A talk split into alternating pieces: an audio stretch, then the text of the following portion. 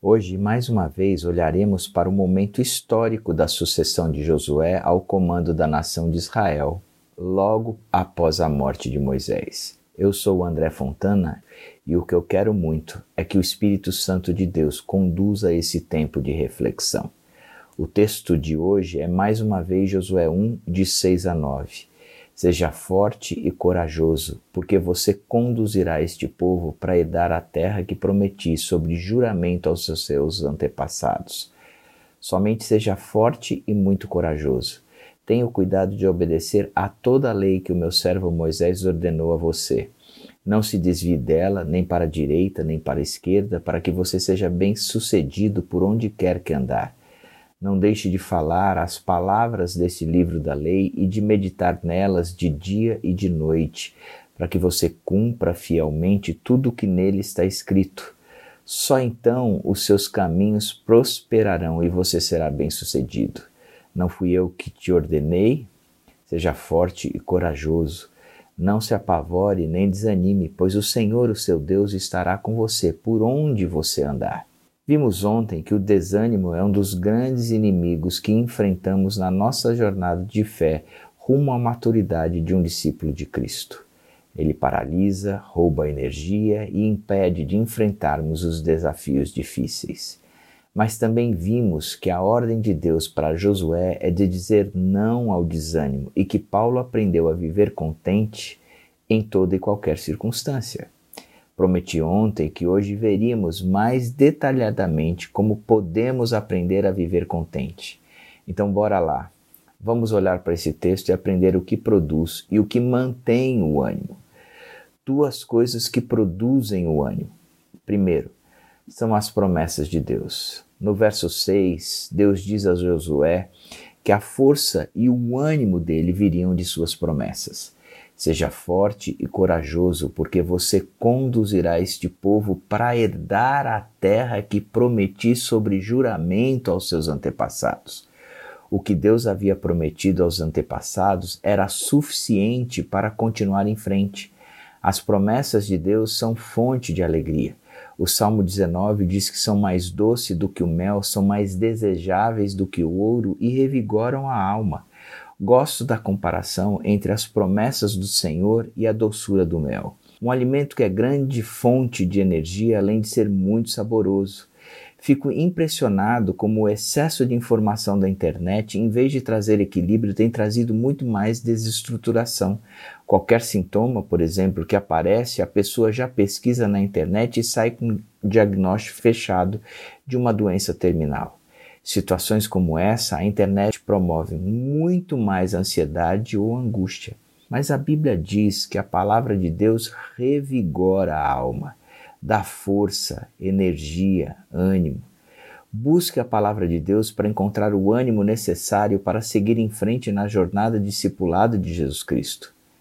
Eu gosto muito da música do Carlos Sider que diz: Quando nuvens negras avistar, e na correnteza me encontrar ou estiver perdido em algum lugar, quando a alegria for lembrança e a alma estiver seca de esperança e o coração singelo de criança perder toda a pureza que te encanta, das tuas promessas lembrarei, as tuas palavras falarei, o teu amor eu cantarei, nele me apegarei. Me lavarei nas tuas fontes, eu subirei os mais altos montes, enxergarei mais uma vez teus horizontes. Segunda coisa que produz ânimo é agir de acordo com a vontade de Deus. No texto, Deus diz para Josué: Tenha o cuidado de obedecer a toda a lei que meu servo Moisés ordenou. Não se desvie dela, nem para a direita, nem para a esquerda, para que você seja bem-sucedido por onde quer que andar. Não deixe de falar as palavras deste livro da lei e de meditar nelas de dia e de noite, para que você cumpra fielmente tudo o que nele está escrito. O ânimo é restaurado quando obedecemos a palavra de Deus. Interessante que obedecer parte do pressuposto que não estamos de acordo. Pensa comigo. Se eu faço aquilo que estou de acordo, isso é conivência e não obediência. Mas se faço aquilo que não estou de acordo, me submeto à autoridade daquele que me manda e me torno obediente a ele. Portanto, agir de acordo com a vontade de Deus, mesmo que seja o mais difícil, mesmo que seja contra a minha vontade, é por onde a Bíblia ensina que encontrarei ânimo. O texto nos ensinou duas coisas que produzem ânimo, que são as promessas de Deus e o agir de acordo com a palavra de Deus. Mas o texto também nos ensina como manter o ânimo. E se mantém o ânimo com a consciência da presença de Deus. Deus está aqui. Deus está aí do seu lado agora. O Senhor, o seu Deus, estará com você por onde você andar. No verso 5, Deus ainda apresenta uma base histórica para que Josué tivesse certeza de que ele, Deus, estaria ao seu lado. Ele disse: Assim como estive com Moisés, estarei com você. Faz um apelo à memória de Josué. Você me viu com Moisés. Você viu quem eu sou e o que eu faço. Você viu as pragas no Egito, você viu o mar se abrir, você viu a coluna de fogo à noite e a de fumaça durante o dia. Você viu o poder do alto no monte através dos trovões e raios, bem como você viu a minha glória no rosto de Moisés. Você comeu do maná das cordonizes e bebeu da água que saiu da pedra. Você viu Josué. way. E o mais incrível ainda é o que Deus ainda faz uma promessa de que nunca o deixará, nunca o abandonará.